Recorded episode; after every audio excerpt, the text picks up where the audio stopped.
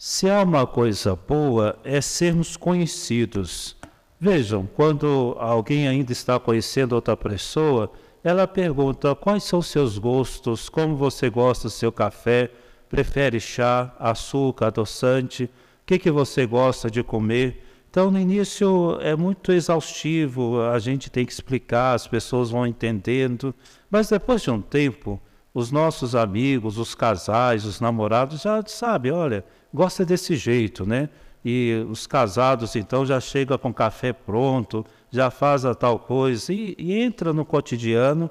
Isso é bom, porque tanto facilita a relação como também descansa.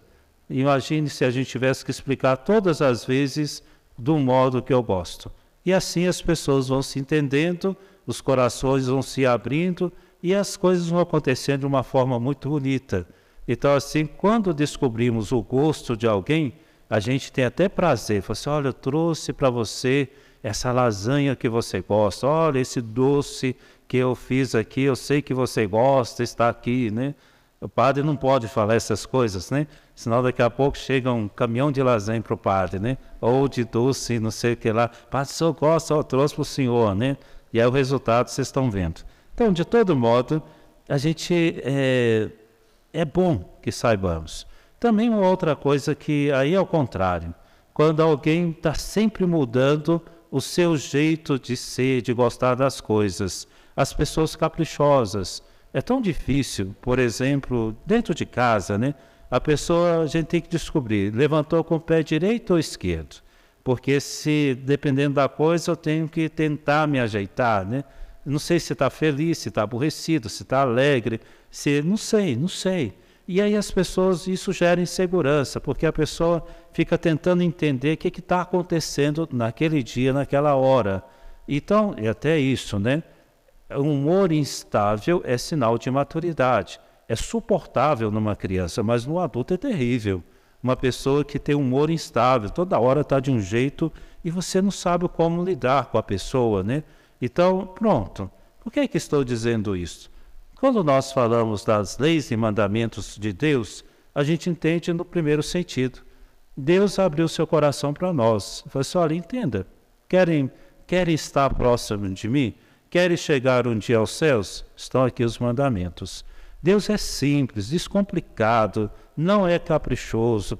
Pelo contrário, ele colocou de uma forma límpida diante de nós. Por isso que quando a gente olha para os dez mandamentos, os três primeiros, aliás, se divide em dois grupos, né? Os três primeiros é respeito ao amor a Deus, amar a Deus sobre todas as coisas, não dizer seu santo nome em vão, guardar dias e domingos de festa.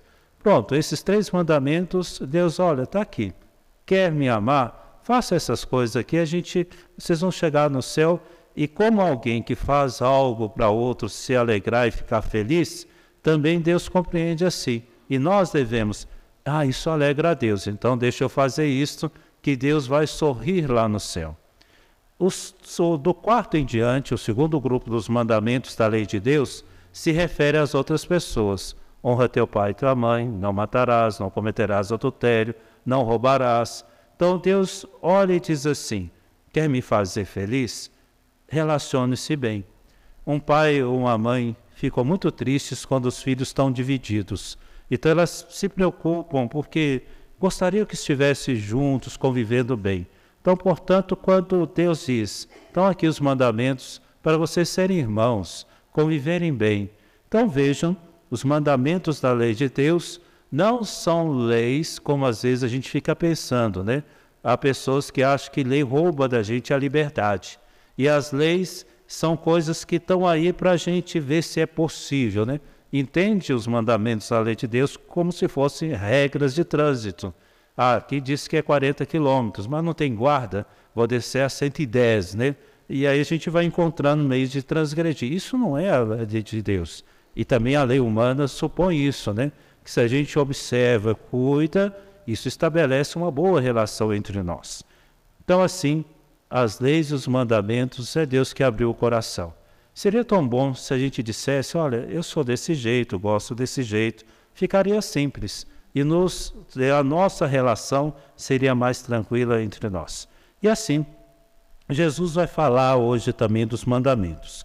Ele começa com a premissa dizendo assim: Se a vossa justiça não for maior que a justiça dos mestres da lei e fariseus, vocês não entram no reino dos céus. Jesus aqui está chamando a atenção aonde é que a gente mira as nossas metas. Às vezes a gente quer entrar numa espécie de não vou ser como os outros, ou não vou fazer mais que os outros. Então, às vezes, a gente tem essa situação de achar que não, ah, todo mundo faz assim, tá bom, não vou inventar coisas, né? E até mesmo na vida de fé, há pessoas que dizem, não, se eu fizer isso, eu vou ser esquisito. Santo é um bicho esquisito. Quer ver? São Francisco de Assis, para lutando contra todo tipo de prazer, tentando ser santo, pegava a comida e colocava cinza no meio. Negócio doido, né? Quer dizer, a gente vê que os santos são esquisitos. Então, nosso modo de mirar a santidade não pode ser na, vamos dizer, na mediocridade, mas no alto em Deus. Queremos ser santos. E Jesus vai dizer: sejamos santos de verdade. Recorde-se o Apocalipse que disse: seja, não seja frio, não seja frio e nem se, seja frio ou seja quente. Se fores morno, eu te vomito. Deus não quer medíocres, não quer mais ou menos, quer pessoas intensas. E Jesus diz isto: queiram ser santos e santos de verdade. E logo em seguida, Jesus vai comentar três aspectos, dois mandamentos e uma terceira coisa sobre juramentos. Então, quando ele diz, não matarás, quando alguém vem confessar, parece que Jesus, aliás, ele que ouve as confissões, né? mas parece que ele estava dentro do confessionário falou assim, deixa eu ajudar vocês. Padre, não matei, não roubei e não traí. Então, o senhor me dá absolvição? Literalmente tem gente que faz isso, né? Não matei, não roubei, não traí. Tá ok, então tá bom assim.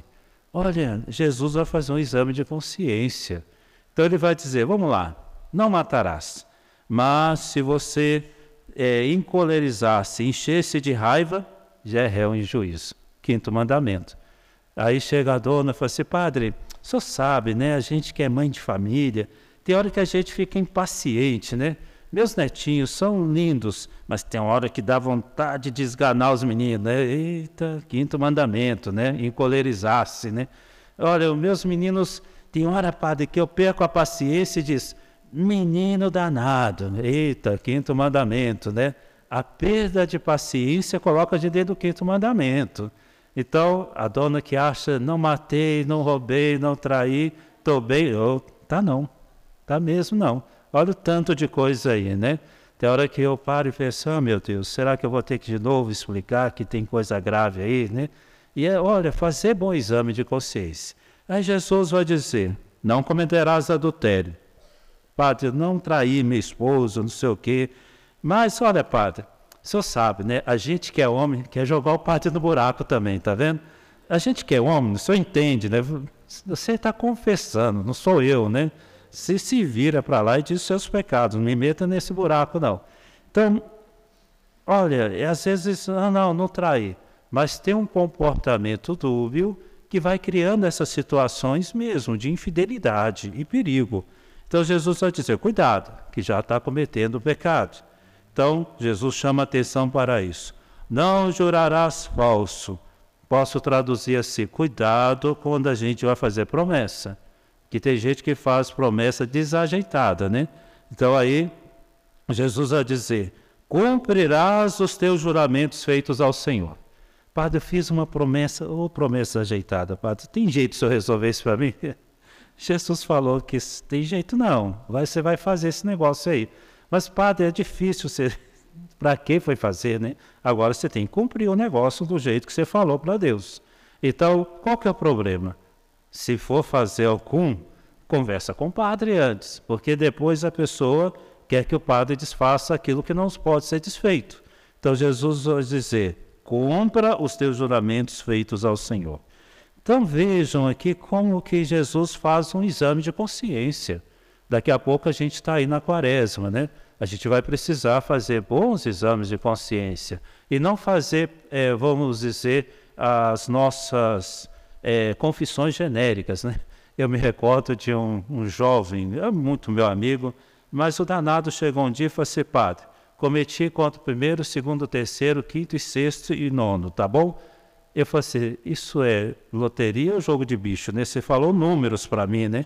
Você tem que dizer qual que é o pecado, o que, que você aprontou, qual que é a gravidade. Você, ah, padre, mas eu queria facilitar a minha confissão.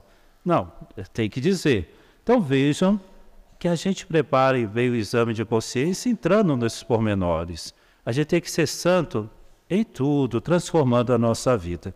Termina Jesus fazendo uma observação. Seja o vosso sim, sim, e o vosso não, não. Há um filósofo católico que disse o seguinte, que o, o homem é um ser para a morte.